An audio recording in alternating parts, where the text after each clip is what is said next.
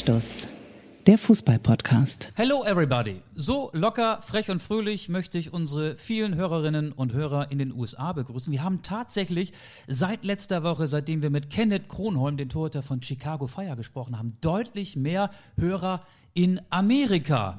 Das ist toll. Ich finde, wir sollten immer so ein paar amerikanische Ausdrücke in die heutige Folge einfließen lassen. Sowas wie awesome oder sowas. Oder you know? You know. Ja. Ja, right? Well. Well, well. Ja. Fabian, grüß dich. Oh, Amerika fällt mir dann ein von Herbert Grönemeyer. Du hast viel für uns getan. Endlich wieder Fußball, endlich wieder Podcast, endlich wieder Anstoß. Schön, dass ich hier sein darf. Du hast ein Frühstück vorbereitet. Es ist der 18. Mai 2020. Wir sind so früh dran Wie- wie noch nie. Du hast deine Jogginghose immer noch an und ich habe noch nicht geduscht. Danke fürs Frühstück. Ich greife gleich mal zu. Hier ein paar Pfingstrosen auf dem Tisch. Natürlich so ein bisschen die Frühstücksatmosphäre. So hat das früher meine Mutter dann auch mal gemacht. Dann kam irgendwie ihre beste Freundin. Die hatten gerade die, die Lütten zur Schule gebracht und mussten sie noch nicht wieder abholen. Komm doch mal auf ein Frühstück vorbei. Ein zweites. Dann hat man vom Bäcker so ein paar geschmierte Brötchen geholt. Und dann kam die Frage, du, soll ich uns noch mal einen Sekt aufmachen? Und immer ganz wichtig die Frage, soll ich noch mal einen Kaffee aufsetzen? Und dann kam, Kaffee für mich nur, musst du nicht extra. Ähm, doch, ich würde sowieso, aber nur wenn du noch einen mittrinkst. Na gut, dann trinke ich auch noch einen Kaffee. Ich habe schon getrunken und es gibt hier Laugenbrezeln mit Käse und Gurke belegt. Hast du das selbst zubereitet oder beim Bäcker gekauft? Da habe ich mir so ein bisschen helfen lassen, ja, sag ich Okay, jetzt mal. Ne? das Catering-Unternehmen, das, Das- für das uns große, auch immer ja. die, die Außeneinsätze und die, Ja. äh, die, die Off-Air-Shows äh, organisiert, das ist auch in diesem Fall eingesprungen. Auch bei uns hängt an diesem Podcast eine ganze Region dran, wie wir gelernt haben in den letzten Wochen und Monaten. Für euch nochmal da draußen, wir sind zwei Bundesliga-Reporter, wir arbeiten für die ARD, wir sind in Stadien unterwegs, wenn denn Fußball gespielt wird. Und wir sind natürlich auch so ein bisschen aus der Fußballsicht, wie das Passwort äh, beziehungsweise wie das Passwort eures Firmenrechners, wenn ihr jetzt nach langen Homeoffice-Tagen wieder in die Firmen zurückkommt. Wir helfen euch beim Wiedereinstieg. Mein Passwort habe ich ehrlich gesagt vergessen. Ich muss dazu sagen, ich war in keinem Fußballstadion. Ich habe immer noch Urlaub, Elternzeit. Mein erster Einsatz wird am 30. Mai sein, das Spiel in Wolfsburg, VfL Wolfsburg gegen Eintracht Frankfurt. Wo bist du das erste Mal dran? Auch ich darf wieder los oder werde wieder drauf losgelassen. Ich bin, ich meine, das ist der 28. und zwar unter der Woche bei Hannover 96 gegen den Karlsruher SC. Oh, Ja. okay. Wir müssen auch noch einen Gruß nach Münster ausrichten. Wir haben ja in der vergangenen Folge erfahren, ähm, da gab es eine Mail über Instagram an Anstoß. Unterstrich Podcast, da findet ihr uns bei Instagram. Da schrieb ja Wilhelm, der hat die Folge mit Daniel Thune gelobt, obwohl Wilhelm Preußen-Münster-Fan ist. Und jetzt hat er nochmal geschrieben, vielen Dank fürs Erwähnen in der äh, letzten Folge. Das wäre nicht nötig gewesen, schreibt er. Ich kann aus meinem Bekanntenkreis ausrichten, dass sehr viele SCP-Anhänger, also Anhänger des SC Preußen-Münster, Podca euren Podcast echt gut finden. Ja, das finde find ich auch toll, ne? Und äh, um den Schlenker in die USA zu schlagen, Preußen Münster, USA, Matthew Taylor, Stürmerlegende von Preußen Münster, ist Amerikaner, ne? Absolut. Ja, so. Und ähm, Also vom, vom Lenker, ne, Münster ist ja die Fahrradstadt, zum Schlenker ab in Richtung USA. Und ähm, ja, wenn wir weiter so große Fanbase in Münster aufbauen, würde ich sagen, werden wir in der 3000. Folge irgendwann mal ein Fahrrad verlosen, oder? wir machen heute noch keine Sonderfolge zu Preußen Münster. Daf- dafür ist einfach viel zu viel passiert am vergangenen Wochenende. Der Restart der Bundesliga, endlich wieder Geisterspiele. Äh, kleiner Vorausblick auf die heutige Folge. Wir telefonieren auch wieder mit jemandem. Wir wollen noch nicht verraten, mit wem, aber nur so viel. Der Mann hat Oliver Kahn das Lachen beigebracht. Den rufen wir nachher mal an. Keine Feier ohne Punkt, Punkt, Punkt. Schauen wir mal. Genau, jetzt möchte ich dich fragen, Fabian, wie hast du den vergangenen Bundesligaspieltag, den ersten nach neun Wochen Pause verfolgt? Ich war sehr neugierig, vor allen Dingen war ich neugierig, wie das Produkt dann im Radio klingen wird. Ich war im Auto unterwegs während der Bundesliga-Konferenz, weil ich einen Spätdienst hatte. Bei uns ist es dann so die spätredaktionelle Vorbereitung, die Nachbereitung auf den Tag. Häufig macht man viel für die Nachrichten und man bereitet eben auch den nächsten, den kommenden Tag vor. Der beginnt dann meistens so bei uns um 17 Uhr und äh, weißt du ja selber, ist dann so gegen halb zwölf zu Ende. Aber das nochmal so zur Erklärung. Will heißen, während der Bundesliga-Konferenz war ich im Auto unterwegs und ob ihr es nun glaubt oder nicht, also wir sind, also ziemlich viele von uns, ich, vielleicht sogar auch alle, wir sind selber äh, große Freunde und vielleicht auch ein bisschen Fans dieses Produktes und finden das irgendwie ganz toll, dass es diese Fußballübertragung im Radio gibt. Und ich war natürlich auch total neugierig und habe die NDR 2 Bundesliga-Show gehört und vor allen Dingen dann auch die verlängerte Konferenz. Und Das war, es war wirklich sehr skurril. Also ich fand, es war trotzdem irgendwie unterhaltsam und ähm, irgendwie hast du dich auch so ein bisschen um das Sportliche äh, gekümmert und natürlich auch dafür interessiert. Aber dass jetzt es im Hintergrund kein Aufbegehren gab, dass es keine jubelnden Zuschauer gab, dass es Zum Klatschen, ne? genau, es gab mal so Bei Toren. Ja. So klang das. Es, es klang wirklich so, als äh, würde man am Sonntagmorgen irgendwo im, im Winter bei einem Kinderturnier äh, in irgendeiner Halle stehen und sagen so, ich hole noch mal kurz äh, mein Patenkind vom Sport ab und man, man wird angerufen und so, das war so dieser Soundteppich aus dem Hintergrund. Aber das klang natürlich nicht nach großer, weiter Welt. Und ähm, das, was ich auch ganz witzig fand, so der ein oder andere Reporter, der klang ziemlich klar und die, der ein oder andere Reporter klang so, als hätte er eine Maske auf und ähm, Hatten einige ha- auch. hatte auch äh, zum Teil eine Maske auf und ähm, das war Fieber, Fiebermessen vom Ja. Einlass. genau, Wer 38 hat, darf wieder nach Hause fahren. ja. und eine Maske beim Kommentieren. Sehr skurril. Du hast es im Autoradio gehört. Ja. Äh, Sehr witzig. Ich war auch im Auto unterwegs. Ich war nämlich vergangene Woche mit meiner Familie ein paar Tage in Ostfriesland, in the middle of nowhere, in einem Ferienhaus. Und die Rückfahrt war so getimt, dass ich Fußball im Radio hören konnte. Also um Punkt 15.30 Uhr begann die Autofahrt. Ja.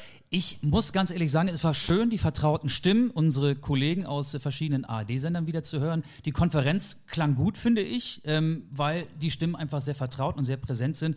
Natürlich war der Geräuschteppich nicht da. Das fand ich schon sehr skurril. Aber ich habe es mir in Anführungsstrichen schlimmer vorgestellt Ja. und habe dann abends natürlich auch großes Interesse an den Bildern gehabt. Habe mir dann, weil ich äh, etwas später zu Hause war, die Zusammenfassung bei der Zone angeguckt. Da gibt es ja so fünfminütige Spielberichte, einfach nur die Highlights, in dem Fall die Tore zusammengeschnitten. Und dann noch das ZDF Sportstudio ab 23 Uhr. Da gab es ja natürlich auch Reaktionen. Und äh, ich möchte mit dir über einige Skurrilitäten sprechen, meinetwegen über die Gangway in Leipzig. Da ist der Unterrang, auf dem sich ja mittlerweile die Auswechselspieler befinden, sehr weit von der sonstigen Auswechselbank entfernt. Deswegen haben sich die Leipziger vom Flughafen Leipzig eine Gangway ausgeliehen. Ähm, und ähm, ich war sehr gespannt auf diese Schnittbilder. Ich war sehr voyeuristisch. Mich hat gar nicht das Spiel an sich interessiert, sondern vielmehr das Drumherum, diese, diese Skurrilitäten. Was war denn so dein skurrilstes Bundesliga-Bild des Wochenendes? Mein skurrilstes Bundesliga-Bild. Es fing damit an, ich habe vorweg noch Holstein Kiel in Regensburg so ein bisschen verfolgt und mir auch die Zweitligakonferenz angeguckt. Und da fing es eigentlich damit an, dass die Auswechselspieler mit Masken verteilt auf der Tribüne saßen. So, das war mein erstes skurriles Bild, was ich wahrgenommen habe. Dann ging es weiter. Ich habe mich natürlich auch so um die Jubelarien ganz besonders ähm, ja, gekümmert, mich für die interessiert. Und ja, klar, dieser Hertha-Jubel, auf den werden wir natürlich auch noch zu sprechen kommen, der war natürlich dann schon extrem nah und wahrscheinlich auch wieder so nah, dass viele gesagt haben, Mensch, darf der denn eigentlich so nah sein? Und ähm, ansonsten, was mir natürlich auch noch hängen geblieben ist, das hatte natürlich auch äh, Symbolkraft, dieses Bild, die Borussia Dortmund-Spieler, die in die Süd laufen und da steht, glaube ich, ein, leere Wand. ein Ordnerpärchen äh, in dem einen Spielereingang, beziehungsweise Spielereingang, nicht in dem einen Stadion, Tribüneneingang und, und winkt denen dazu. Und das, das waren für mich so die skurrilen Bilder. Im Radio konnte man die Bilder, die skurrilen Bilder ja nicht sehen. Da habe ich übrigens noch mal eine Frage, bevor ich gleich so meine skurrilen äh, Fernsehbilder hier nochmal äh, zum Besten gebe. Gelten die anderthalb Meter Abstand eigentlich auch auf der Autobahn? Eigentlich schon, ja. Schöne Grüße dann an den Mercedes-Fahrer hinter mir zwischen Oldenburg und Wilhelmshaven oder Wilhelmshaven und Oldenburg. Ich war ja auf dem Rückweg. Also der war sehr hartnäckig. Der, der war sehr lange in meinem Rückspiegel zu sehen. Ich bin dann aber auch äh, permanent und äh, aus Prinzip mit Tempo 80 auf der linken Spur geblieben und habe versucht, so in, im, Tempo im, rauszunehmen. im Windschatten eines LKWs zu fahren. Der fuhr nämlich leicht versetzt vor mir auf der rechten Spur, damit er auch nicht rechts überholen konnte. Das mache ich dann ganz gerne auf der Autobahn, um solche Leute so richtig zur Weißglut zu treiben. So ein bisschen auch in Manier, auch das sehen wir dann immer wieder im total ähm, schnuckeligen und total verrückten Jahresrückblick mit Günter Jauch, weil dann gibt es immer noch wieder den Familienvater, der an einem anderen Auto vorbeifährt und sieht, dass der wiederum bewusstlos ist und dann fährt er ganz langsam vor den Wagen und bremst den langsam aus und hat damit ganz vielen Menschen das Leben gerettet und heute Abend ist er hier. Ken, kennst du auch die Geschichte? Je, jedes Jahr bremst irgendein Familienvater auf der Autobahn irgendjemand anderen aus und rennt, äh, rettet ihm das Leben. Schön, schön, dass es diese Geschichten noch gibt. Geschichten aus dem Leben, Geschichten von der Autobahn. Aber du hast ja die Reservespieler mit Mundschutz angesprochen. Ich finde, die haben für mich das skurrilste Bild des vergangenen Spieltags geliefert. Die waren fein säuberlich getrennt. Im Unterrang natürlich hat die DFL auf die Kraft der Bilder gesetzt. Es haben hier nicht nur Millionen, sondern Milliarden, Zitat Karl-Heinz Rummenigge, Vorstandsvorsitzender des FC Bayern München, zugeschaut. Und da muss man natürlich tolle Bilder, die das DFL-Hygienekonzept untermauern, in die Welt raustragen. Und da gab es halt diese Reservespieler, die mit anderthalb Metern Abstand auf den Unterrängen saßen, weil ja die Auswechselbänke nicht groß genug waren, um alle zu beherbergen. Fünf Wechsel, bis zu fünf Wechsel waren ja an diesem Spieltag möglich. Äh, das sah alles toll aus. Aber dann sind die eingewechselt worden, haben sich den Mundschutz vom Leib gerissen und sich mitten ins Getümmel gestürzt. Also in die Rudelbildung, die es natürlich vor jeder Ecke und vor jedem Freistoß im gegnerischen Strafraum gab. In die Zweikämpfe. Und das ist doch total skurril. Das ist doch Satire, die uns da die Deutsche Fußballliga anbietet. Das ist eine reine Corona-Show, finde ich. Darf ich Ihnen mal in die Maske helfen? Ja, ich freue mich schon auf die Reportagen, dass man sagt, und jetzt zieht er sich die Maske vom Leib und jetzt wird er gleich eingewechselt werden. Ja, du hast es angesprochen, die ganze Welt hat zugeschaut, auch Slatan Ibrahimovic, der ja gesagt hat, das ist mal ein, eine Liga, ein Wort. Die Bundesliga sagt, wir machen das und die machen das. Dankeschön, bitteschön. Alle haben mitgemacht, nur ein Verein nicht, ne? Hertha BC, der Big City Club. Ihr kennt ihn aus äh, Funk, Film und Facebook. Ähm, erstmal hat Hertha ja Salomon Kalou mit einem äh, Handy und äh, einem Facebook Live-Video durch die eigene Kabine geschickt. Was ich übrigens ganz witzig fand, dass Salomon Kalou am vergangenen äh, Freitag, meine ich, ist es gewesen, dann plötzlich auf mal dieses Kostüm von Heiko Herrlich anhatte und sich da auf die PK-Stühle ähm, gesetzt hatte beim FC Augsburg und dann, dann noch ein bisschen Hautcreme und Zahnpasta eingekauft hat. Das fand ich ganz originell den, von ihm. Über den reden wir auch ja. noch über Heiko Herrlich. Naja, dann haben, hat Hertha BC ja einen Verschwörungstheoretiker in den Aufsichtsrat Betriebsrat berufen. Schöne Grüße an Jens Lehmann. Hertha ist, glaube ich, der Verein, der sich sagt, ey, von dem kleinen Schnupfen lassen wir uns nicht die gute Laune verderben. Fuck you, Corona. Ähm, Boyata küsst Grujic beim Torjubel. Alle jubeln. Dreimal hat Hertha ja getroffen. Glückwünsche an Bruno Labbadia. Das war ein gelungenes Debüt beim 13-0-Sieg in Hoffenheim. Aber die Berliner haben so gejubelt, als gäbe es kein Corona. Dabei steht doch dick unterstrichen im DFL-Hygienekonzept. Gemeinsames Jubeln, Abklatschen und Umarmungen sind zu unterlassen. Und hast du das Interview von Vedat Ibisevic gehört? Die Interviewsituation ist ja auch skurril. Ne? Die Spieler stehen da und äh, aus äh, sicherer Entfernung, also aus Metern Entfernung, irgendwo äh, spricht einem dann ein maskierter Journalist an und hält ihm ein sehr, sehr langes Mikrofon vor die Nase. Übrigens müssen alle, alle übertragenen Fernsehsender und auch wir Radiokollegen äh, dieselben ähm, Vorrichtungen, sprich dasselbe Mikrofon ähm, nutzen.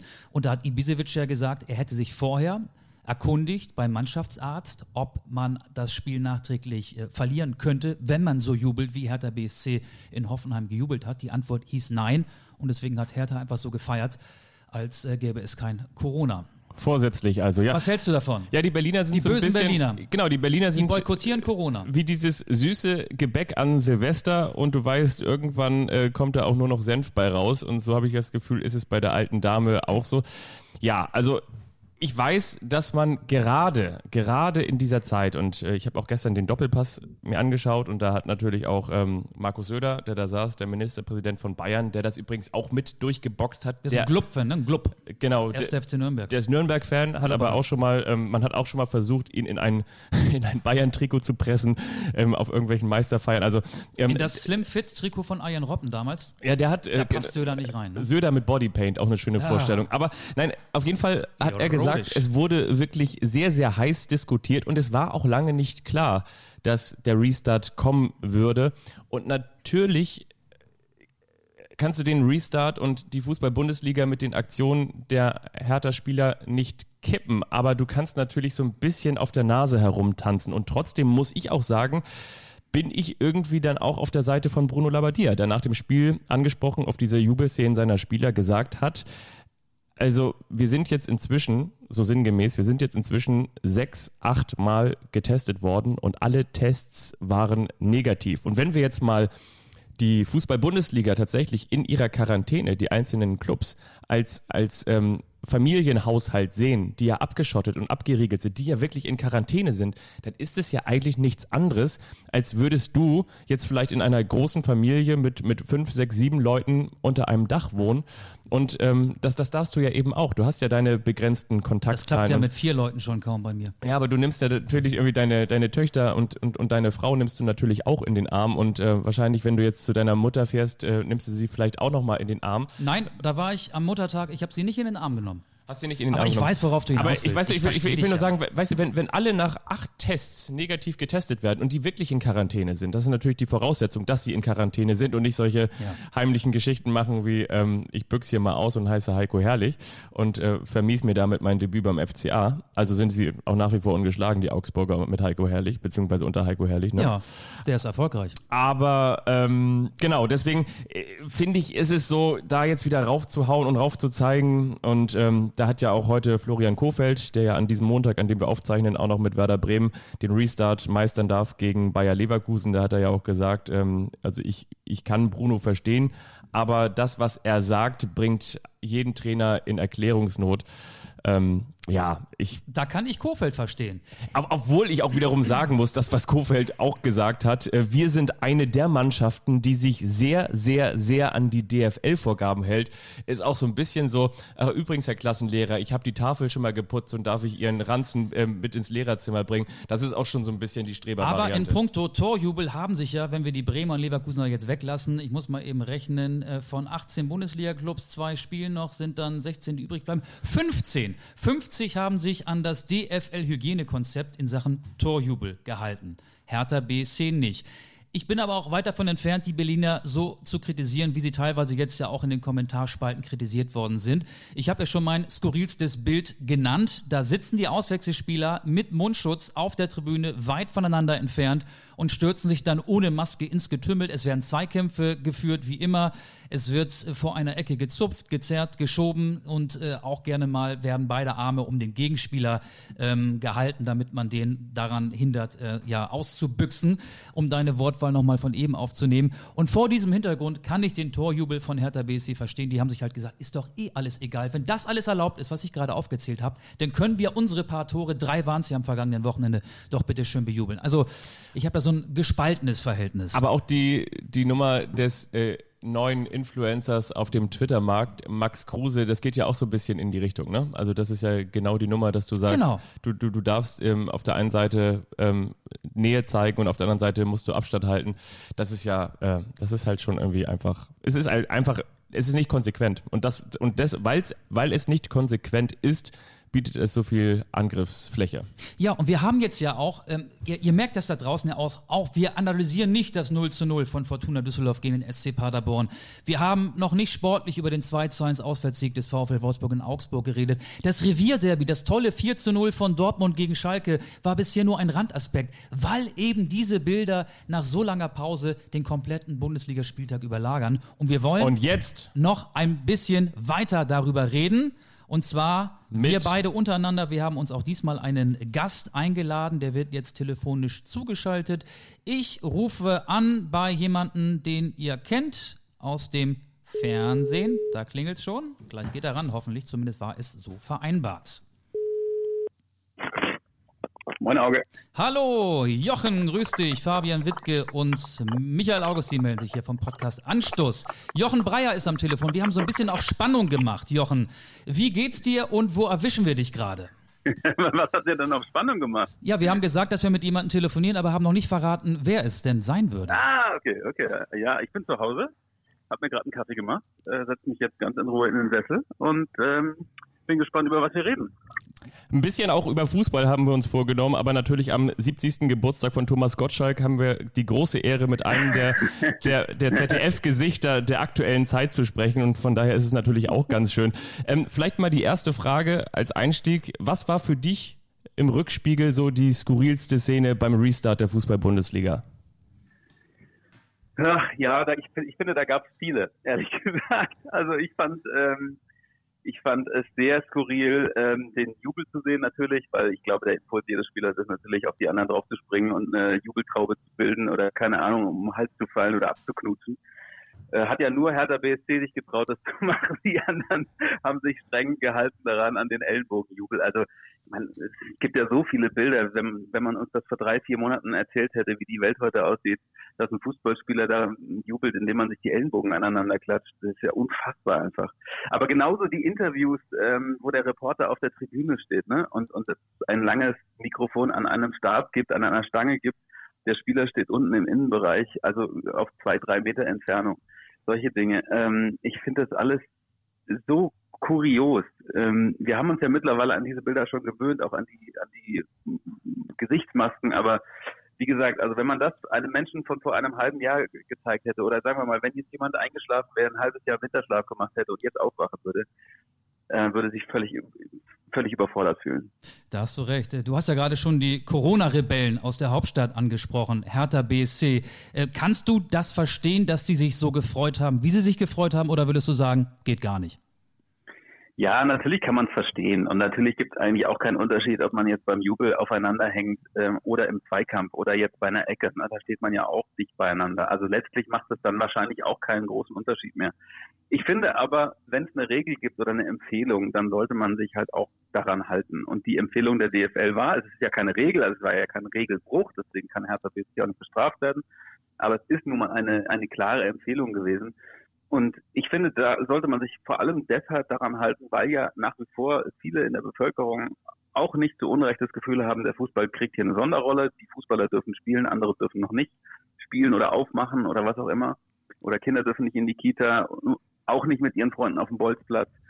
Und dadurch, dass der Fußball eben, sagen wir mal, dieses Privileg erhalten hat, sollte er, finde ich, schon aufpassen, dass er die Regeln, die er sich dann auch gegeben hat, eben auch einhält. Eine nachträgliche Strafe wird es für Hertha BC auf jeden Fall nicht geben. Ähm, was ich dich noch gar nicht gefragt habe, du hast ja am vergangenen Wochenende nicht das Sportstudio moderiert, das war deine Kollegin Dunja Hayali. Wie hast du das Bundesliga-Comeback verfolgt und wo?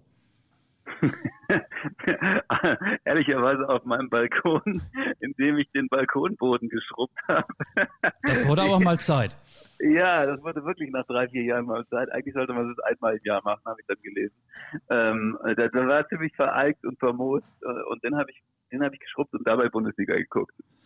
Hast du die Bundesliga geguckt oder hast du sie gehört? Also du warst ja auch früher mal ein ARD-Kollege, bevor du dann zum ZDF gewechselt bist, warst ja für den Bayerischen Rundfunk äh, Reporter und äh, Redakteur auch noch bei Olympia für die ARD im Einsatz. Dann bist du in Richtung ZDF abgebogen. Die Bundesliga-Show kommt dir trotzdem hin und wieder nochmal ins Ohr? Absolut. Also ich höre total gerne Radio. Und ich mache es immer so ein bisschen nach Tagesform abhängig, worauf ich jetzt Lust habe. Aber diesmal wollte ich es schon sehen. Also ähm, gerade diese Bilder, die ihr vorhin auch angesprochen habt, diese Kuriositäten, das, das wollte ich schon unbedingt sehen. Ich glaube, dadurch lässt sich auch die Einschaltquote erklären von, ich glaube, 60 Prozent in der, wie sagt man so schön, werberelevanten Zielgruppe am Samstagnachmittag. Also das ist ja ein Rekord, den ähm, Sky da aufgestellt hat, den es, glaube ich, noch nie gegeben hat am Samstagnachmittag. Und klar, alle waren irgendwie gespannt. Ähm, ich frage mich jetzt vor allem, wie geht es eigentlich weiter? Also jetzt wollten auf jeden Fall alle diesen ersten Spieltag mal anschauen. Ähm, aber ich kann mir schon vorstellen, dass einige auch enttäuscht waren. Ähm, nicht über die Qualität des Fußballs, aber natürlich über die fehlende Emotionalität in den Stadien.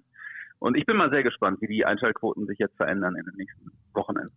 Die Bundesliga ist ja mega stolz aufgrund der Zahlen, die du gerade angesprochen hast. Aber Karl-Heinz Rummenigge, der Vorstandsvorsitzende des FC Bayern, hat schon vor dem Spieltag gesagt, Made in Germany ist wieder ein absolutes Gütesiegel. Also das DFL-Hygienekonzept könnte der ganz große Exportschlager werden. Ist die DFL, sind die Vereine zu Recht stolz? Naja, es hat so ein bisschen was von äh, am deutschen Wesen soll die Welt genesen. Ja, also ich glaube, die, die, DFL kann schon stolz sein, kann sich schon selbst auf die Schulter klopfen. Die haben ein Hygienekonzept entwickelt, was andere nicht entwickelt hatten und bei denen sich jetzt andere sicher bedienen wollen. Ich glaube, es gibt schon auch noch ein paar Fragezeichen in diesem Konzept. Also so alles ist eben auch nicht durchdekliniert. Ähm, ich habe spanische Freunde in Madrid, die haben gesagt, naja, ist doch wieder klar, dass die deutschen Streber, ihr deutschen Streber seid wieder die Ersten, die Fußball spielen dürfen. Also äh, ich glaube, es wird respektvoll aus dem Ausland äh, auf die Deutschen geguckt. Es wird auch wieder so ein bisschen, sagen wir mal, äh, darüber geredet, dass wir halt so ein bisschen die Strebernation sind. Aber klar, ich meine, dieses Hygienekonzept liegt da jetzt. Ähm, es wird ausprobiert. Es ist gut gegangen am ersten Spieltag, muss man auch sagen. Ähm, muss man auch sagen, Chapeau. Hätten ja auch da einige Dinge passieren können. Aber das heißt ja noch lange nicht, dass die Saison auch tatsächlich äh, zu einem geregelten Ende kommen wird. Also ich finde, es gibt schon noch einige Fragezeichen auch in diesem Konzept. Klar, also Dynamo Dresden kann in der zweiten Liga momentan noch nicht am Spielbetrieb teilnehmen. Die Mannschaft befindet sich in Quarantäne und Dresden hoch drei oder hoch vier würde dann so eine Saisonfortsetzung äh, aber enorm gefährden. Ich finde ja, du hast das Thema Emotion schon angesprochen. Der Fußball ist zurück, aber das Fußballgefühl irgendwie nicht. Ohne Fans ist das Ganze sehr steril. Ich habe da gestern ein schönes Plakat gesehen äh, in den sozialen Medien beim Spiel St. Pauli gegen Nürnberg in der zweiten Liga aufgehängt, offenbar vom Präsidium des FC St. Pauli. Ohne euch ist alles nix. Und damit waren die mhm. fehlenden Fans gemeint. Das ist, glaube ich, die größtmögliche Veränderung. Ich frage mich, und ich habe noch keine abschließende Antwort gefunden, vielleicht hast du eine.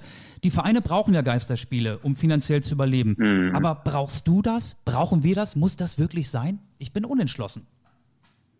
Ich bin auch unentschlossen. Also ich habe es mir angeguckt. Ich muss aber sagen, in dieser Form brauche ich es nicht, ehrlicherweise, weil ich finde, der Fußball lebt eben von dieser Emotion. Der Fußball lebt von den Sprechchören. Ich meine, also für mich war es tot traurig, auch wenn der Fußball gut war, beim 4 zu 0 der Dortmunder gegen Schalke, aber für mich war es tot traurig, ein Derby zu sehen, in dem es keine Emotionen gibt. Und also für mich ist das irgendwie, da, das packt mich nicht. Es packt mich einfach nicht. Ich war selber gespannt, wie es aussehen wird am, am Samstagnachmittag. Wie gesagt, ich habe den Balkon geschrubbt und habe ähm, mehr oder weniger aufmerksam geguckt. Aber es hat mich nicht reingezogen. Also es war jetzt nicht so, dass ich plötzlich Schrubben eingestellt habe, weil ich irgendwie so von einem Spiel irgendwie so angezogen war. Und ich glaube, das wird sich auch nicht verändern die nächsten Wochen. Ähm, also ich verstehe, dass der Fußball spielen wollte. Ich verstehe, dass, der, dass die Fußballvereine natürlich überleben wollen. Aber ich bin auch sehr gespannt, wie der Zuspruch der Fans jetzt auf Dauer sein wird. Also wie gesagt, am ersten Spieltag war jetzt völlig klar, dass alle hingucken. Erste Liga weltweit, also erste Top-Liga weltweit, die wieder aufmacht. Ähm, wie sieht es aus? Wie sieht es dann wirklich tatsächlich auf dem Rasen aus? Und so weiter. Aber ich bin gespannt, ob das Interesse an, an der Fußball-Bundesliga ähm, so hoch bleibt. Ich finde das ganz interessant, weil ich beobachte etwas Gegenteiliges oder etwas Konträres und zwar dahingehend, dass ich eher so denke, jetzt auch mit der Wiederaufnahme der Kickspielgruppen oder mit der Wiederaufnahme der Managergruppen, wo man dann ja auch wieder mit Freunden gegeneinander spielt, hat es schon fast etwas Gewohnheit und der Mensch ist ja auch dieses berühmte Gewohnheitstier. Was wäre denn für dich eine Alternative? Wäre für dich wirklich die Alternative, wenn man dich jetzt fragen würde, also den Fußball brach liegen zu lassen? Ähm, nein, also wie gesagt, ich verstehe das, dass der, dass der Fußball sagt, wir wollen überleben und ich verstehe auch, dass die Geisterspiele aufhören wollen. Ähm, und ich habe das auch nicht zu entscheiden. Zum Glück nicht, ehrlicherweise.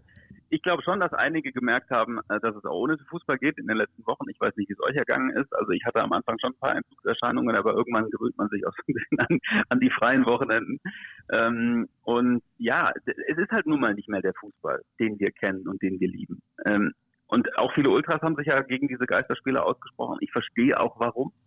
Weil sie sagen, die Wirtschaftlichkeit äh, stand beim Fußball jetzt einfach zu sehr im Vordergrund und es kann ja nicht wahr sein, dass ein Fußballverein, der jahrelang Umsatzrekorde vermeldet, und ich meine, die TV-Gelder sind gestiegen und gestiegen in der, in der Fußball-Bundesliga, dass der nach drei oder vier Wochen schon pleite ist. Das kann doch nicht wahr sein, dass das Rad so überdreht worden ist. Also ich kann mir vorstellen oder ich würde mir wünschen, dass der Fußball sich das zu Herzen nimmt, auch so ein bisschen wieder zurückkehrt zu den Wurzeln, ein bisschen zurückkehrt zur Basis. Ähm, und ich meine, klar, irgendwann wird es wieder Zuschauer geben in den Stadien. Ich hoffe es. Ich bin mir aber, ich bin, also ich bin wirklich gespannt, äh, inwieweit sich dieses Interesse an den Geisterspielen aufrechterhalten lässt, weil ich meine, wir reden jetzt über ein Saisonfinale. Also die nächsten Wochen werden schon noch, glaube ich, einiges Interesse anziehen. Aber könnt ihr euch vorstellen, dass in der nächsten Hinrunde, ähm, wenn die komplette Hinrunde Geisterspiele stattfinden, könnt ihr euch vorstellen, dass so ein Spiel, weiß nicht, Hoffenheim gegen Wolfsburg äh, angeguckt wird als Geisterspiel? Ich hatte ja jetzt schon Probleme mit einigen Spielen. Also natürlich hat das Revierdebi rausgeguckt. Äh, das Äquivalent zu Hoffenheim-Wolfsburg war ja irgendwie dann Düsseldorf-Paderborn oder meinetwegen auch Augsburg-Wolfsburg. Nee, hat mich auch nicht gefasst. Ich war eher so der, der, der Voyeur, der so auf die Schnittbilder im Fernsehen geguckt hat. Äh, ich habe mich gar nicht so sehr an dem Spiel interessiert, sondern das drumherum war interessanter. Mhm. Aber da das jetzt mhm. normal wird, wird mich das wahrscheinlich dann in ein paar Wochen auch nicht mehr so packen. Mhm. Und die Frage ist doch letztendlich auch bei Hoffenheim gegen Wolfsburg, war das jemals kein Geisterspiel, oder? Wenn man es mal ja, das, das, das, das, haben ja jetzt auch wieder gesagt, dass Wolfsburg eigentlich wahrscheinlich der wahre Gewinner, Krisengewinner ja. ist, weil die es gewohnt sind, Geisterspiele zu spielen. Ich habe noch mal eine Frage. Du hast gerade eben gesagt, äh, es gibt auch ein Leben ohne Fußball. Bei, wenn man bei dir bei Instagram ist, dann sieht man, du bist der Titan-Dompteur. Darauf spielst du natürlich ähm, an oder damit spielst du natürlich an, dass du viel mit Oliver Kahn auch zum Beispiel von Fußball-Weltmeisterschaften, von Europameisterschaften oder auch mit, mit Christoph Kramer zusammen moderiert hast, ähm, durchs Programm geführt hast. Auf dich wartet ja jetzt ja auch ein Sommergap, ein Sommerloch. Und zwar die Fußball-Europameisterschaft findet logischerweise nicht statt. Das wissen wir mittlerweile. Was machst du mit dieser gewonnenen Zeit? Trauerst du der hinter nach oder, oder nutzt du die Zeit jetzt ähm, auf eine ganz besondere Art und Weise? Und vor Für allen den Dingen Balkon. wie? Für, den Balkon, ja, genau. Was, was, was kommt noch im, im, im Haushalt von Jochen Breyer auf dich zu jetzt? Ja. genau. Jetzt ist ja der Balkon wieder schön. Jetzt kann ich den ganzen Sommer auf dem Balkon verbringen. Also für, klar, es ist so ein lachendes, ein weinendes Auge bei mir. Also das weinende Auge ist natürlich, ich, ich traue dem natürlich extrem hinterher, dass die Fußball-Europameisterschaft nicht stattfindet. Genauso Olympia im Übrigen. Mhm. Wäre jetzt auch bei Olympia gewesen dann im August. Also das wäre ein wirklich fantastischer, ereignisreicher Sommer gewesen. Ähm, den Balkon hätte ich nicht gebraucht, weil ich die ganze Zeit weg gewesen wäre so habe ich jetzt sehr viel mehr Zeit und ähm, das berichten ja auch viele jetzt aus diesen letzten Wochen, dass man schon auch ein bisschen entschleunigt. Also ich stelle das an mir schon auch fest. Ich habe jetzt viel mehr Zeit. Ich habe auch einfach mal Zeit, so ein paar Sachen zu machen, die liegen geblieben sind oder für die ich vor allem, wenn ich unterwegs bin, keine Zeit habe. Ich spiele jetzt viel mehr Gitarre als vorher. Das ist immer so ein bisschen leider das, er das Erste, was runterfällt, wenn ich keine Zeit habe, weil ich Muße brauche zum, äh, zum Gitarre spielen ich lese Bücher. Ich lag gestern, nachdem ich den ähm, Balkon geschrubbt habe, lag ich gestern den ganzen Tag auf dem Balkon und habe gelesen. Ähm, zu sowas komme ich dann oft gar nicht, weil ich irgendwie so im Alltag einfach ein bisschen zu aufgewühlt dafür bin. Ähm, und mache jetzt irgendwie, also mache jetzt an der Wohnung, werkel ich jetzt so ein bisschen weiter. Der, der Balkon war der, war der Auftakt. Ich werde sogar Fenster putzen. Ich habe auch seit drei, drei Jahren, glaube ich, die Fenster nicht geputzt. Wunder, dass man da noch durchgucken, Dafür gibt's durchgucken auch kann Fachpersonal. Na, ich habe ja jetzt die Zeit. Ich habe jetzt die Zeit. Ich Ja. gucke mir YouTube-Tutorials an und werde Wie man Fenster Fenster putzt. Oder kann ich dir einfach einen Tipp geben? Sonst alte Zeitung. Zeitung ist ja dieses Ding Wasser, mit Papier. Wasser ja? ist wichtig. Wasser ist wichtig dabei. Ja. Ach, herrlich. Ähm, das ist auch nochmal eine Frage, die mich interessiert. Ähm, wenn man, du bist auf der einen Seite natürlich der Experte, auf der anderen Seite bist du der Journalist und TV-Moderator, hast eine unfassbar straighte Karriere hinter dir, hast erst studiert Politikwissenschaften, Volkswissenschaften, Amerikanistik, dann warst du Reporter, Redakteur beim Bayerischen Rundfunk und Schon seit 2013 moderierst du das aktuelle Sportstudio. In Deutschland gibt es, würde ich sagen, neben der Sportschau nichts renommierteres als das. Was macht No, dich... die Lindenstraße fand ich schon sehr Die. Lindenstraße, klar, und Ja, da war ich leider GZSZ. noch nicht. Aber was macht dich so straight? Was macht dich so stark und dann natürlich auch so souverän? Weil sonst kommt man nicht so äh, voran. Boah, ähm, also ich fürchte, das müssten irgendwie andere beurteilen von außen. Also das, das Schöne war, dass ich schon immer wusste, was ich machen will. Also dass ich ähm, schon sehr früh wusste, okay, du bist jetzt nicht der große Fußballstar, ähm, sondern äh, halte ich mal lieber, halte ich mal lieber daran, darüber zu berichten. Ähm, und hatte auch schon andere Vorbilder. Also meine Vorbilder waren jetzt weniger die Fußballer, sondern eher so die Moderatoren am, am Spielfeldrand, ähm, denen ich nacheifern wollte. Und Sag mal ein, halt zwei Namen, ein, zwei Namen vielleicht.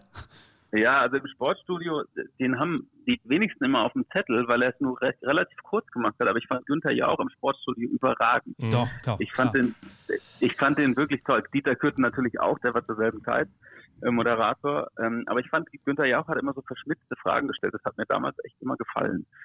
Und ähm, deswegen wusste ich halt schon relativ früh so, in welche Richtung ich gehen will. Das heißt, ich, ich bin jetzt nicht irgendwie zehnmal, sagen wir mal, falsch abgebogen und musste meinen Weg erst suchen. Das, vielleicht ist es das, was, was einigermaßen straight war.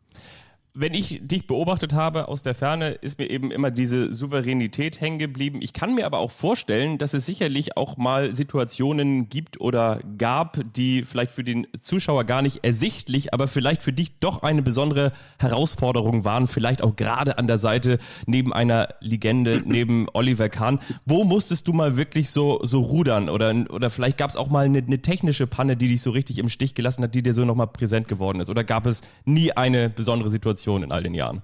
Doch, es gab sehr viele sogar. Es gab sogar sehr, sehr viele. Also an eine Sache erinnere ich mich, das war beim Champions League Finale 2013.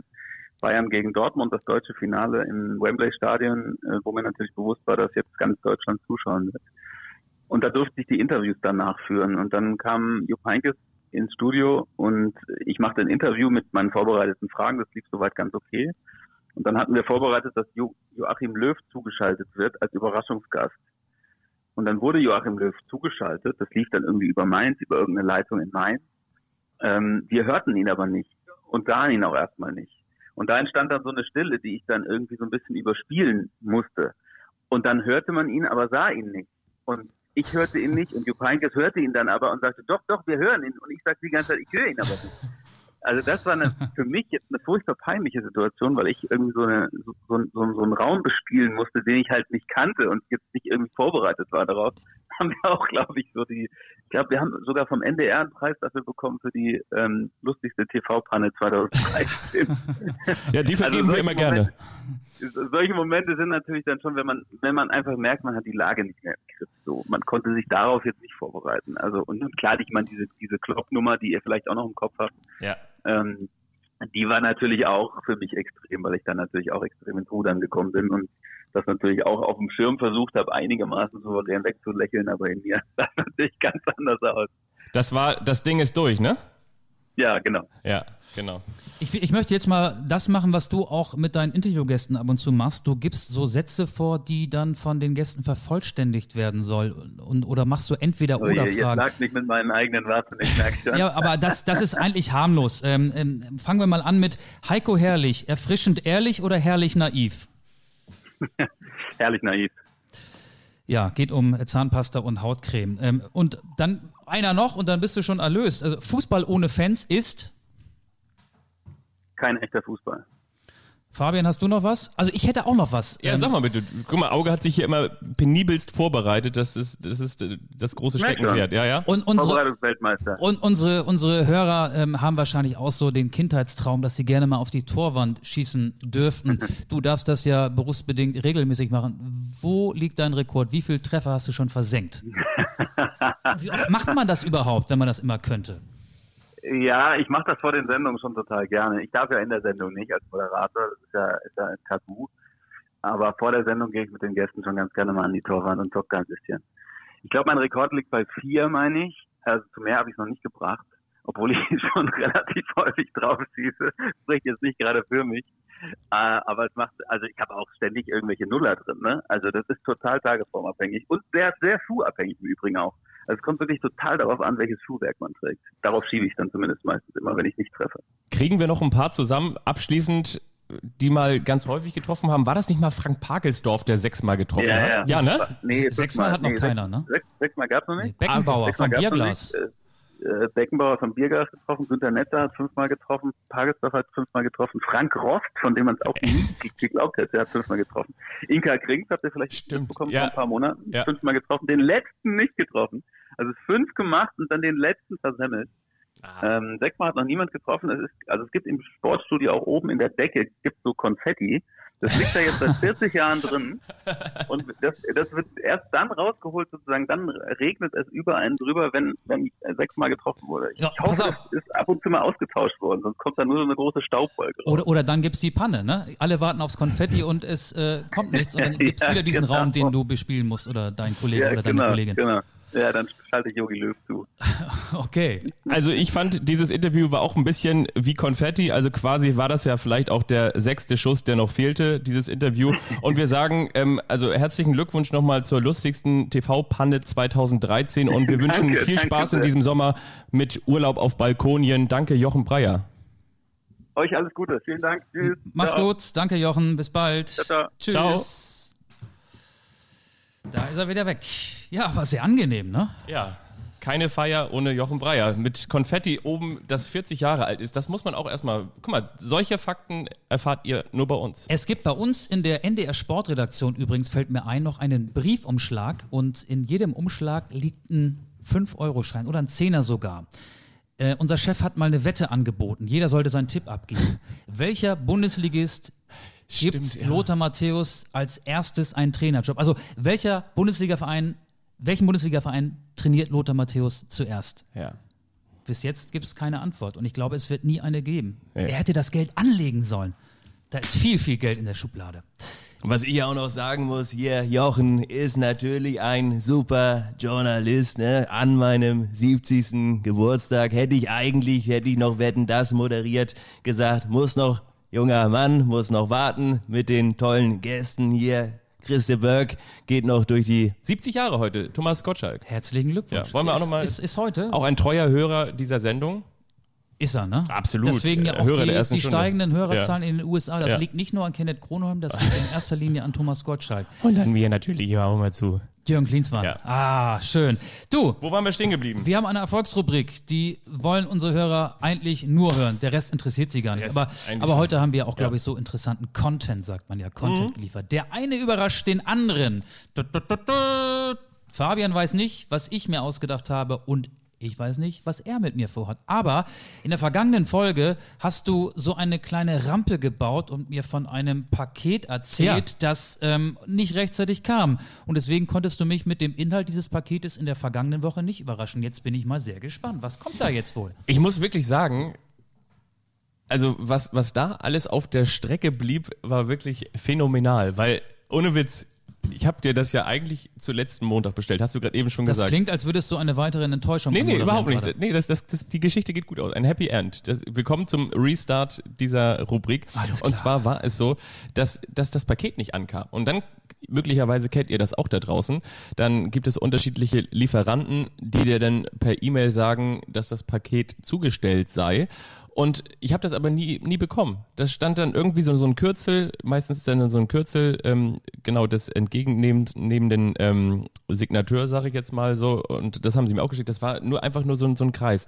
Und dann musste ich einen Nachforschungsantrag stellen. Und irgendwann, also sprich nicht irgendwann, sondern dann am, am Sonnabend bin ich hier nochmal durchs gesamte Haus gelaufen und habe überall nochmal nachgefragt. Im und, Altpapier bist du fündig und, geworden. und nee, und dann stand dieses kleine Päckchen neben, plötzlich auf mal neben unseren Briefkästen und ähm, naja, äh, vegetierte da so vor sich hin. Ich habe es zum Teil auch schon ausgepackt. Ich muss jetzt einmal kurz aufstehen, weil sonst hättest du es schon gesehen, weil es, ich wollte mal natürlich gucken, ob alles drin ist. So, warte mal ganz kurz. Ich könnte in der Zwischenzeit noch einen Heiko Herrlich-Witz machen. Äh, der letzte, der solche Probleme mit einer Zahnpastatube hatte, war Dieter Baumann. Den Ui. hatte ich mir noch gemerkt. Aber jetzt bin ich doch gespannt, was du da gerade hervorgeholt hast. Das- du hast es sofort wieder unter dem Tisch versteckt. Ja, das Problem was ist- kommt da denn Das jetzt? Problem ist, dass ähm, auf, dem, auf dem Päckchen schon draufsteht, was drin ist. Und das ist ein bisschen blöd. Ähm, Soll ich mir die Augen zuhalten? mal ganz kurz, wir machen das jetzt nochmal Zieh es nicht zu sehr in die Länge. Das muss ja auch ein bisschen ein kleiner Spannungsbogen Das ist bei diesen visuellen Themen immer schwierig. Man hört sie nicht so gut. Man kann, man braucht viel Fantasie, um sich jetzt in die Lage von Fabian Wittke oder Michael Augustin hineinversetzen zu können. Jetzt packt er es nochmal ein in pack's. eine weitere Pappschachtel. Und zwar ist es so, ihr habt es, die Hörer der ersten Stunde werden wissen, dass, Ich glaube, ich weiß, was jetzt kommt. dass, Neue Fanartikel. dass Michael immer ganz gerne ein bisschen rumpütschert mit den Getränken. Das ist toll, das ist toll. In der Rubrik hier ist er, Christe Böck mit dem neuen Album. Er hat, er hat ähm, Bierdeckel mir geschenkt. Wirklich sehr, sehr toll. Also ihr kennt unser Logo. Aber warte mal, Es nicht, gibt es sind nicht irgendwelche Es sind Bierdeckel. Anstoßbierdeckel, es gibt Bierdeckel, äh, nein, es gibt äh, Aufkleber und es gibt äh, Tassen, Kaffeetassen und ihr kennt das Logo, wenn ihr diesen Podcast irgendwo startet, dann seht ihr ja dieses Logo und dieses Logo gibt es jetzt auch als Bierdeckel und dann noch ein äh, Schriftzug zusätzlich dazu, jetzt ist Stuss mit lustig. Du kleiner Spaßvogel. Sehr, sehr schön. Oder? Ganz, ganz toll. Bierdeckel. Ah, weil ich habe für in die den ersten Kneipen, die Folgen langsam wieder öffnen. ich habe in den ersten Folgen hier regelmäßig eine kleine Sauerei angerichtet. Ich habe mit Kaffee gepütschert. Wir haben auch schon mal ein alkoholfreies Bier getrunken hier an dieser Stelle. Und ich habe immer mal wieder gekleckert. Die werde ich jetzt jedes Mal unterlegen. Aber siehst du heute, die Kaffeetasse, die ist sauber. Der Ast Kaffee rein. ist leer und ich habe Ja. nicht ein einziges Mal gekleckert. Vielen, vielen Dank. Ich könnte mir vorstellen, dass auch unsere Hörer die vielleicht irgendwie erwerben können. Ähm, käuflich. Nein, vielleicht ähm, lassen wir uns da noch mal was einfallen. Es gibt jetzt auch Bierdeckel. Unser Fansortiment wächst und wächst und wächst und wächst. Ja, falls ihr da draußen Kneipenbesitzer seid und so langsam wieder loslegen wollt, die Sommer- und die Sonnenterrasse mit Blick in Richtung See so langsam wieder bestuhlt, dann sagt Bescheid. Äh, dann schicken wir vielleicht auch noch ein paar Anstoß-Bierdeckel raus. Jetzt überrasche ich dich. Fabian, du Ja. hast schon ganz oft die Frage gestellt, was wird eigentlich aus diesen ganzen T-Shirts? Ähm, es gibt ja so Fußballspiele, da geht es um unwahrscheinlich viel. Es gibt bei jedem Champions League-Finale, Jochen hat gerade das Finale von 2013 zwischen den Bayern und Borussia Dortmund an, erwähnt, äh, immer einen Gewinner und einen Verlierer. Hat der BVB möglicherweise auch so Champions League-Sieger 2013 T-Shirts? Bestimmt. Was Ja. passiert mit denen? Was passiert mit dem Aufstiegs-T-Shirt des Karlsruher SC, der in der Relegation dann doch durch Marcelo Diaz 2015 doch noch in allerletzter Sekunde gegen den HSV verloren hat, beziehungsweise erst gab es Verlängerung und dann gab es den K.O. für den KSC. Da gibt es ja jede Menge Materialien, die irgendwie ganz ganz schnell Das ist geil. Ja. versickern müssen. Und Das ist wirklich geil. Das ist eine Frage, die ich, die ich, die ich so geil finde, mit der Und ich schon ich die ganze Antwort. Abende gefüllt habe. Wirklich? ich habe die Antwort dank Thomas Reschke. Er ist seit 2001 Zeugwart, vom- Zeugwart beim FC Bayern. Ich Ja. muss dazu sagen, ist der mit Michael Reschke verwandt? das weiß ich nicht. Ich glaube eher nicht. Wahrscheinlich nicht. Im, in der vorletzten Zeitausgabe im Zeitmagazin war eine, war die Titelgeschichte genau das. Was passiert in diesem Fall mit dem T-Shirt 2012 Champions of Europe Bayern München mit dem Bayern-Logo? Ich habe das T-Shirt abfotografiert. So hätte es ausgesehen, wenn nicht doch der FC Chelsea das Elfmeterschießen im Finale der Hohem gewonnen hätte. Thomas Reschke, der Zeugwart des FC Bayern, hat ausgepackt und den Artikel möchte ich nicht in Gänze vorlesen, aber die entscheidenden Stellen. Thomas Reschke wird im Zeitmagazin zitiert. Als dann in der 83. Minute Thomas Müller das 1 zu 0 geköpft hat, war für uns der Zeitpunkt gekommen, die Kiste wieder zu packen, zu verschließen und mit ihr hinauf auf den Rasen zu gehen. Also die Kiste mit diesen Sieger-T-Shirts. Wir kamen gerade am Spielfeldrand an, als Didier Drogba das 1 zu 1 erzielte. Das war natürlich ein Schlag. Die Kiste mit den Trikots stand dann während der Verlängerung und des Elfmeterschießens neben der Ersatzbank. Nach dem letzten Elfer war in mir nur Trauer, Wut, Leere. Aber dann habe ich mir sofort gedacht, das Zeug muss wieder rein. Das darf da nicht draußen stehen, auch nicht verschlossen. Und ich habe mir schnell die Kiste gegriffen und bin damit hinunter in den Equipmentraum. Noch am selben Abend haben wir, also er und sein Kollege, die Box mit den Trikots wieder zum Trainingsgelände in die Sebener Straße gebracht und ungefähr eine Woche später habe ich sie unserer Marketingabteilung gegeben, die eine Fremdfirma mit der Vernichtung beauftragt hat. Die allermeisten Trikots sind geschreddert worden. Vielleicht hat die Marketingabteilung einige behalten. Und auf dem Foto siehst du es hier, ein rotes Trikot, Ja. ein rotes Siegershirt, nochmal Champions of Europe der FC Bayern München. Ähm, ein zweiter Zeugwart und ich haben schon während des Spiels, dass wir wie immer auf einem Bildschirm, ah ne Quatsch, ich bin verrutscht, ähm, das hier abgebildete Sieger-T-Shirt von 2012 ist eines der wenigen Exemplare, die von dem Entsorgungsprozess verschont geblieben sind. Der FC Bayern erklärte sich dazu bereit, es als Teil der hier gezeigten Sammlung zur Verfügung zu stellen. So ist das nämlich. Die werden Die werden geschreddert. geschreddert. Weg damit. So wie die ganzen Artikel von Amazon, die dann einfach wieder, wenn sie zurückgeschickt werden, einfach zerstört werden. Das ist bitter, ne? Das ist bitter, Das ne? ist echt bitter. aber, Ressourcenvernichtung. aber auch das ist bitter, weil diese Frage, also erstmal vielen Dank, wirklich, vielen Dank für diese die Auflösung. Hörer sollen ja auch noch was lernen hier, ne? Absolut, aber ich, ich habe mir so damals gewünscht, und zwar eine, eine Freundin von mir, die hat mal so als ähm, Medizinerin in Gambia gearbeitet und da habe ich mir mal so überlegt, ähm, das wäre doch eigentlich total cool, zum Beispiel solche Artikel damit hinzuschicken, weil es ist doch letztendlich egal, wenn die Leute gar nichts zu, zu, zu tragen haben, ne, dann ist es doch egal, ob sie da jetzt mit einem mit Champions League Sieger Trikot von 2012 oder der FC Bayern München 1999 ähm, da durch die Gegend laufen. Das ist doch dann, dann schön, oder? Aber dann werden ja ganz viele Fake News Shirts im Umlauf. Äh, die gäbe es ja jedes Jahr von jedem verlorenen Pokalfinalisten, von Ja. jedem äh, Verein aus der zweiten Liga, der eben nicht in letzter Sekunde in die erste aufgestiegen ist. Jeder Verlierer eines Europa League Finals und das dann sportartenübergreifend. Also dann könnte man ja irgendwann gar nicht mehr äh, klar benennen, wer eigentlich das entscheidende Finale gewonnen hat und wer nicht. Also ah, guter Ansatz, aber ich glaube, die Vereine hätten letztlich doch eine Menge dagegen. Die Vereine hätten bestimmt was dagegen, aber da muss man dann vielleicht auch wieder sagen, das ist dann vielleicht auch wieder typisch für die Vereine, wenn es eigentlich ja darum geht, dass jemand was zum Anziehen hat. Aber das führt vielleicht jetzt an dieser Stelle zu weit. Wir wissen, wir halten fest, eigentlich ist in der Fußball-Bundesliga sportlich vieles wie immer, nicht alles wie immer. Es sieht anders aus, es schmeckt anders, es hört sich anders an, aber Robert Lewandowski trifft und trifft und trifft. Die Braut, die sich immer traut bei Borussia Dortmund im Sturm, Erling Braut Haaland trifft auch, wie er will. Und Schalke verliert. Und Schalke Und spielt schlecht. verliert, wie sie wollen. Heiko Herrlich bleibt ungeschlagen. Ja, Bruno Labbadia ist, ist wieder da. Wir, wir tauchen ab und wir kommen wieder, denn wir haben Bruno Labbadia. Jetzt ist eigentlich nur noch die Frage, aber die können wir euch nicht beantworten. Was macht Werder Bremen? Kann Werder Bremen die Chance der Düsseldorfer und der Paderborner Unentschieden ähm, des Spiels, das Unentschieden ausging, nutzen? Ja oder nein? Das klären wir dann nächste Woche. Das klären wir nächste Woche. Das war unsere erste Fußball-Unplugged-Folge. Wir haben über den Maskenball der Bundesliga berichtet. Endlich wieder Fußball. Hurra! Wir sind auch bald wieder in den Stadien. Ja. Und nächste Woche könnt ihr schon eine neue Podcast-Folge hören. Wir freuen uns, dass wir wieder ein paar Themen mehr zu besprechen haben. Und wir hoffen, dass ihr eine richtig schöne Woche habt. Bleibt gesund. Vielen Dank fürs Zuhören. Abonniert uns, bewertet uns. Uns Uwe. Tschüss. Tschüss.